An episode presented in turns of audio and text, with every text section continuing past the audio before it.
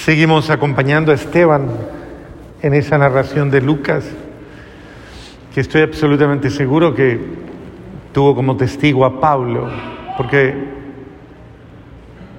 eh, Lucas, como ustedes lo saben, fue discípulo de Pablo. Y en la gran mayoría de los acontecimientos que vivió Lucas, quien fue un, un verdadero relator de la historia, él, él se dejó guiar y se dejó orientar por los testigos principales. Conoció a la Santísima Virgen María, escuchó de primera mano a los apóstoles, los interrogó, era un hombre muy agudo. Lucas era médico, eh, era un hombre muy inteligente que había estudiado en la escuela griega y y de una gran sensibilidad. Hace poco eh, hicieron una, una interpretación de él. Eh, Jim Caviezel hizo una, una interpretación sobre Pablo y precisamente eh, creo que él es el que hace el papel de Lucas. Y pero de verdad que son personajes que no se han explorado a fondo. Pero Lucas trata de narrar, de hecho hay incluso eh, hechos que testifican que Lucas era artista, así como Eber. Y se refiere al primer cuadro, el primer cuadro que se pintó de la Santísima Virgen María en la historia, está referido a Lucas. Hay dos de esos cuadros, uno que está en Italia y el otro que está en Polonia. Y de hecho, esa imagen es la patrona de Polonia. Ella se llama, a ver si me ayudan los más. ¿Ah? No. No, ella tiene un nombre propio en Polonia, pero no me viene a la mente porque ya la edad a uno no lo deja. Y los italianos pelean porque dicen, esta es la original. Y los polacos dicen, no, esa no es la original, la original es la nuestra. Y siempre viven peleando los polacos y los italianos porque no saben cuál es exactamente la original. Pero esa Madonna es la referida a Lucas, la primera imagen que se hizo en un icono de la Santísima Virgen María y es preciosísima. Eh, Lucas es descriptivo en la forma, en, en el acontecimiento de la partida del primer mártir de la historia de la iglesia. Ayer veíamos cómo nos traía precisamente todo el escenario en el que Esteban se veía, ya se veía rinconado y se veía acechado.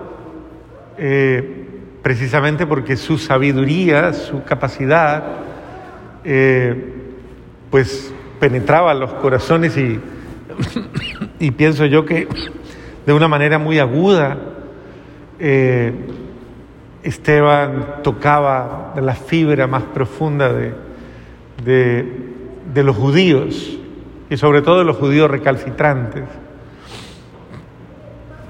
Y y tenía una cierta autoridad, pienso yo, una autoridad muy grande, porque es que la vida da autoridad y una persona que es viviente como Esteban es un, yo diría que de los discípulos, acuérdense que él era diácono, ¿no?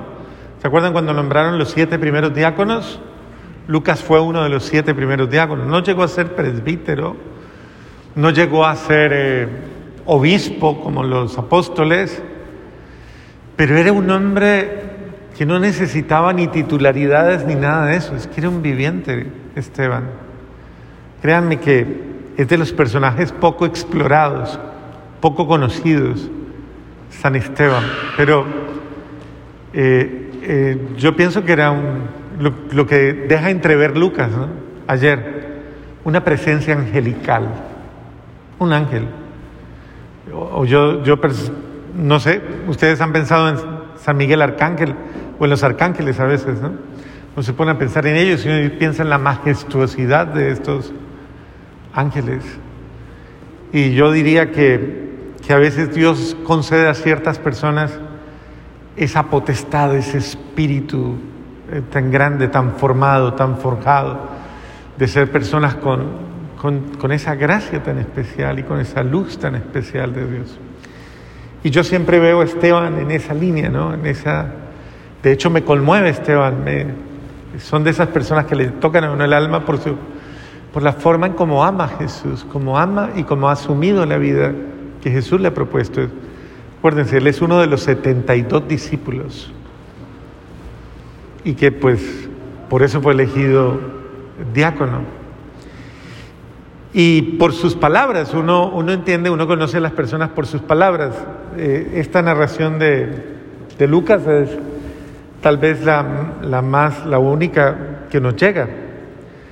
En aquellos días Esteban lleno de gracia y de poder, que es que eh, eso me gusta de Lucas, que es, es muy expresivo cuando quiere de alguna forma eh, transmitir lo que está diciendo, lleno de gracia y de poder. Eso, eso a mí me, parece muy lindo porque es, es verdad. ¿Puede un hombre llenarse de gracia o no? ¿Sí o no? ¿Puedes tú llenarte de gracia o no? ¿Eres tú apto para la vida de la gracia o no? ¿Te gusta la vida de la gracia o no? ¿Deseas la vida de la gracia o no? ¿La buscas? ¿La disfrutas? ¿La realizas en tu vida? ¿Es la gracia tu soporte? Piénsalo, porque es lleno de gracias, lleno, lleno de esa presencia amorosísima de Dios. Gracia y poder. Es la autoridad que da, porque esa gracia da autoridad. Por eso, lleno de gracia, lleno de esperanza, lleno de alegría, lleno de bendición, lleno de gozo. Es lleno de Dios.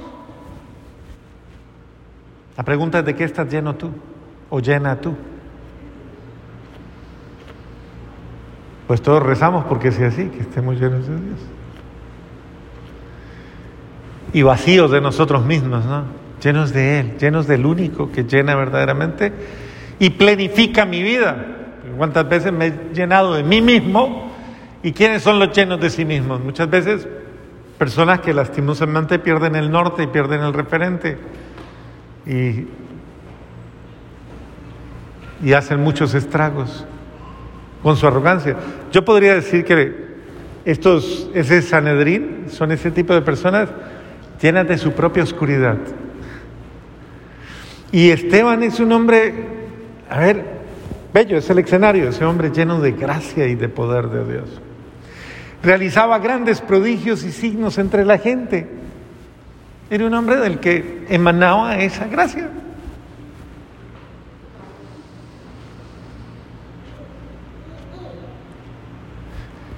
Yo pienso que esto es importante pensarlo porque ¿quién hacía esas cosas? ¿Esteban o quién? ¿Quién es el que hace esas cosas en un ser humano? Ok, les voy a hacer las preguntas que hizo Juan Dumscoto. ¿Puede Dios? ¿Puede Dios hacerlas o no? ¿Puede o no? Muy bien. La segunda pregunta de Juan Dumscoto es, ¿le conviene a Dios? O sea, obviamente está referido a la Inmaculada Concepción. Es decir, ¿le conviene a Dios eh, manifestarse o no?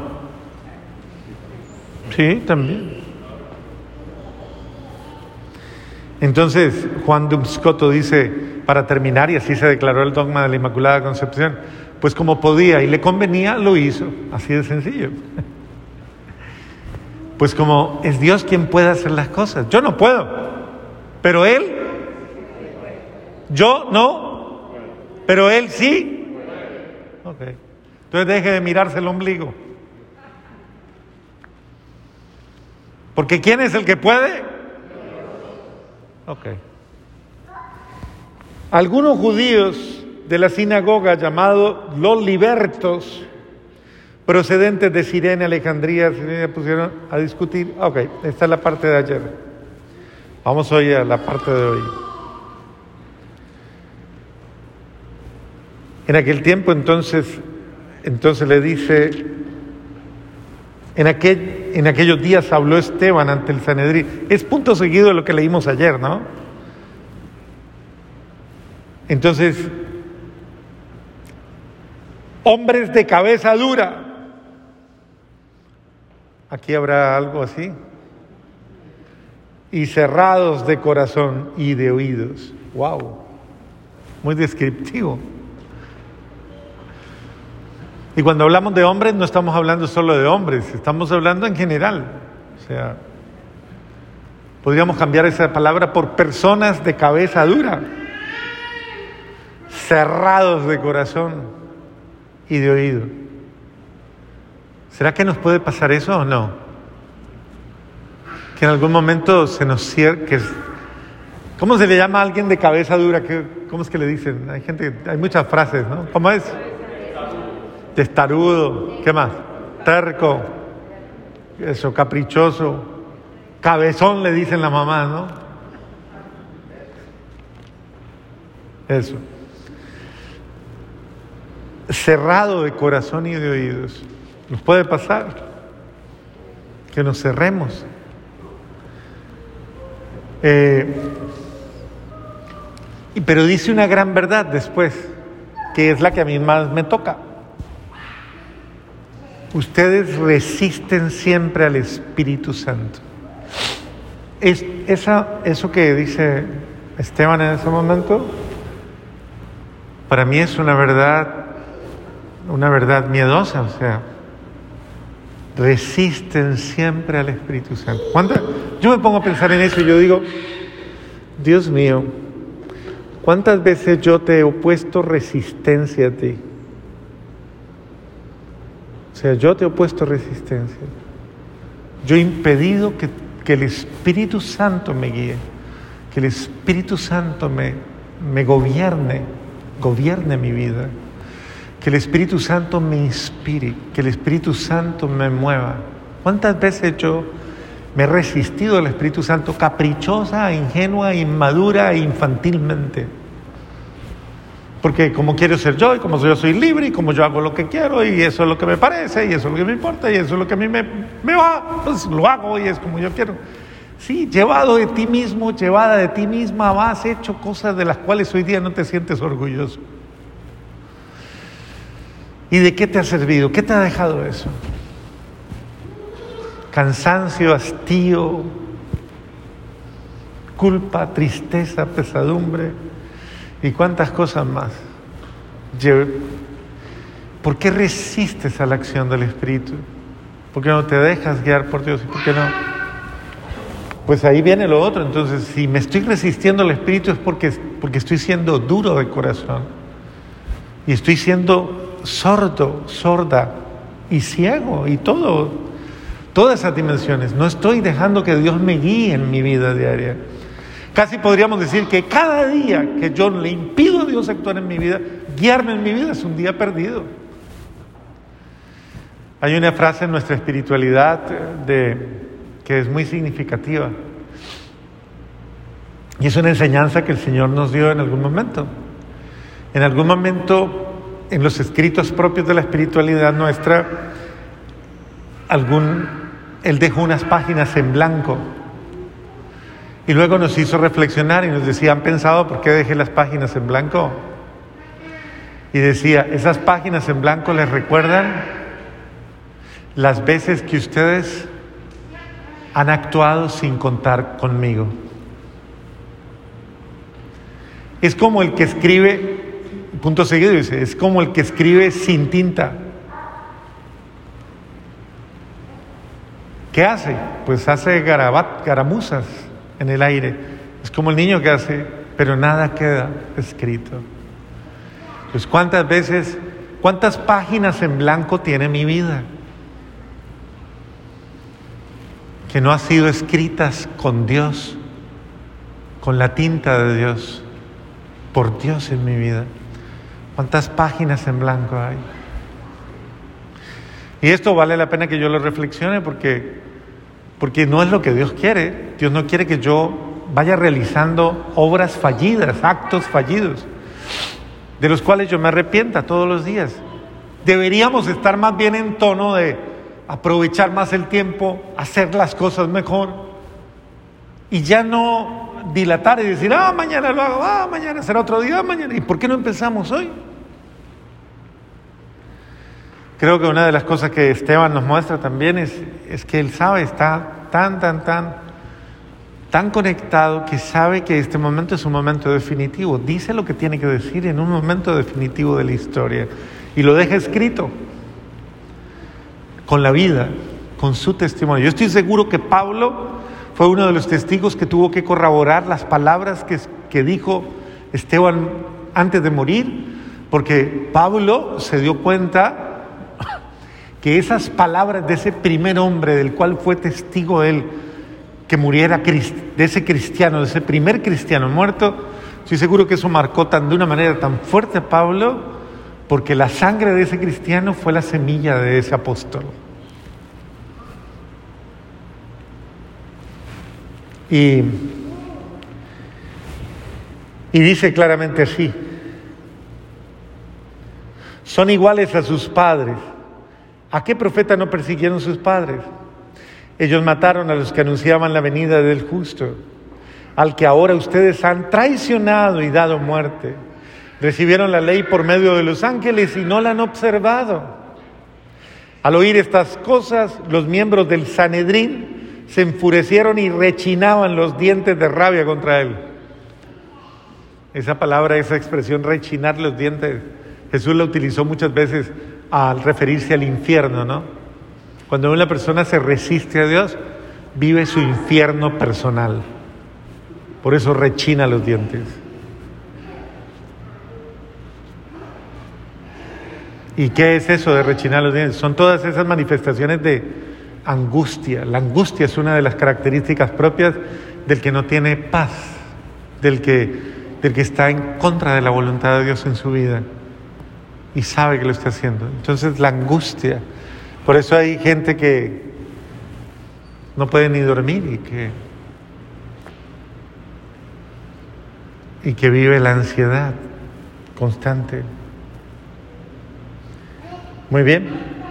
Pero Esteban, lleno del Espíritu Santo, miró al cielo y vio la gloria de Dios y a Jesús que estaba de pie a la derecha y dijo, Estoy viendo los cielos abiertos y al Hijo del Hombre de pie a la derecha de Dios. Oiga, eso fue, fue como si Dios en ese momento le estuviera indicando, oye, mira que vengo por ti.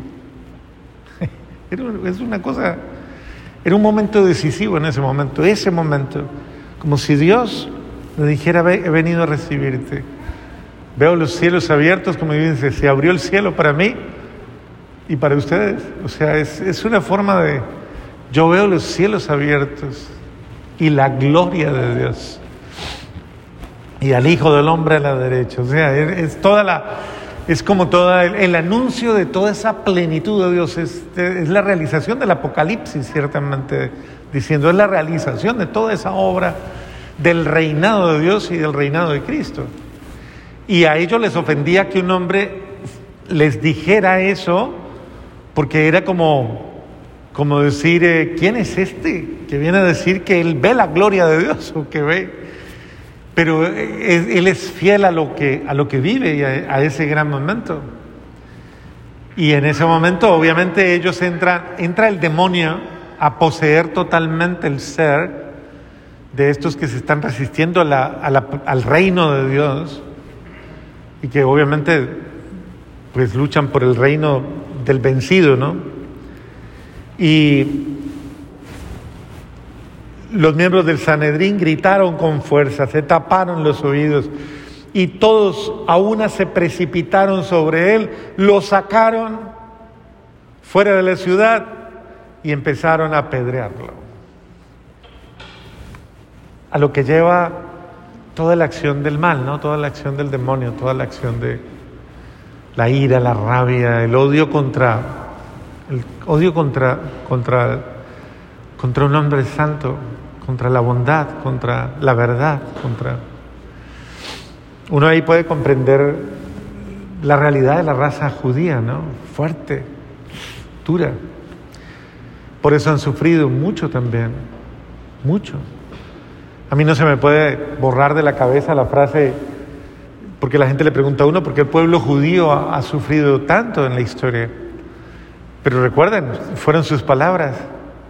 Cuando Pilato estaba tratando de liberar a Cristo, una voz se levanta y dice que su sangre caiga sobre nosotros y sobre nuestros hijos. ¡Wow! Eso, eso es fuerte. Dice Esteban, mataron al justo, mataron al justo. Es fuerte, o sea, es una forma es una forma de, recordar, ustedes son víctimas de su invento, o sea, ustedes son ustedes los que han forjado su propia condena, porque ya viven como condenados, así viven los condenados, maldiciendo y renegando. Y entonces comenzaron a apedrearlo. Los falsos testigos depositaron sus mantos a los pies de un joven llamado Saulo, Saulo de Tarso. Ese es el que después se llamará Pablo, pero ya era Saulo testigo, testigo del primer, del primer martirio. Eh, creo que esto, es, esta, e, ese momento es uno de los momentos que marcó mucho más a los apóstoles y comenzó a darles valor, porque fue del primero que comenzaron a, ir, a oír del heroísmo que tuvo. Este es el primer héroe de la historia de posterior a Cristo, el primer héroe. Y, y estas fueron sus últimas palabras. Mientras lo pedraban, Esteban repetía en esta oración, Señor Jesús, recibe mi espíritu. Son dos de las palabras de Jesús en la cruz. Señor Jesús, recibe mi espíritu. Y luego dice, después se puso de rodillas. Está siendo apedreado, yo creo que... Y se pone de rodillas eh, en una actitud y con fuerte voz gritó, Señor, no les tomes en cuenta este pecado. Qué grandeza, qué hombre tan grande, qué espíritu tan grande.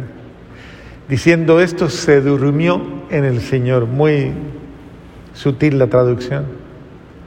Y Saulo estuvo de acuerdo en que mataran a Esteban. Pues Saulo vivió mucho con culpa de estas cosas. Por eso yo presiento que son las palabras de Lucas que tomaron el sentimiento de Pablo. Porque Pablo se acusó a sí mismo mucho, dijo, yo fui un proscrito, yo fui un asesino, yo fui un él, recuerda mucho eso y se flagelaba con esa historia tan dolorosa de cuando él fue de esa raza, de esa clase de hombres tercos y cerrados. Pero en tus manos encomiendo mi espíritu. ¿Y cómo en la otra? ¿Cuál es? ¿Otra vez? ¿A quién? ¿A quién? ¿A los que qué? A los que le estaban haciendo daño. ¿Cómo es que se responde cuando, no, cuando pasa eso? Cuando alguien te hace daño, ¿qué tienes que decir? Señor, no le tomes en cuenta ese pecado. Eso es un hombre grande. Esos son los hombres que nos enseñan a amar como Jesús nos ha enseñado a amarlo. Por eso Jesús es el pan vivo bajado del cielo. Solamente el que coma de él vivirá para siempre. Solamente el que se alimente de su vida, se alimenta de su palabra, se alimenta de su amor, es el que puede dar un testimonio de esta naturaleza. Que se alimenta de él, tiene la fuerza de él, tiene la gracia de él, tiene la bendición de él y tiene la acción de él y puede actuar como Él. Y, quien cree esto y vive esto Jesús nunca lo abandona, lo respalda. Más aún, bello, es, es enternecedor. Pero es bello de verdad. Es que uno se pone a ver el acontecimiento y uno dice, Dios mío, ¿y cuál es la belleza? Jesús vino a recibirlo. El cielo, el Padre Celestial, se dispuso a acogerlo al fiel. O sea, le abrieron los cielos y lo acogieron y lo sostuvieron. Murió, pero con la mirada puesta, miro al, a la gloria del Padre y miro a Jesús. Los estaba mirando. Así es que se, se viven los momentos dolorosos, con la mirada puesta en Dios, con la mirada puesta en su amor. Y ese Dios te recoge, te recibe. Pase lo que pase, ese Dios es el único que te puede defender del mal, del mal que puede existir. Y es el único que te da la paz. Así que frente a cualquier momento difícil, no te confundas, haz lo mismo que Esteban. Ponte de rodillas y eleva a Dios tu plegaria. En tus manos encomiendo mi espíritu. Cada noche, ¿saben que esa es la oración que hacemos los religiosos todas las noches? De hecho, hasta la cantamos porque son las, son las palabras de Simeón. Y cantamos, en tus manos, Señor, encomiendo mi espíritu. Eso es lo que cantamos todas las noches. Porque, y la respuesta es muy bonita, tú el Dios leal nos librará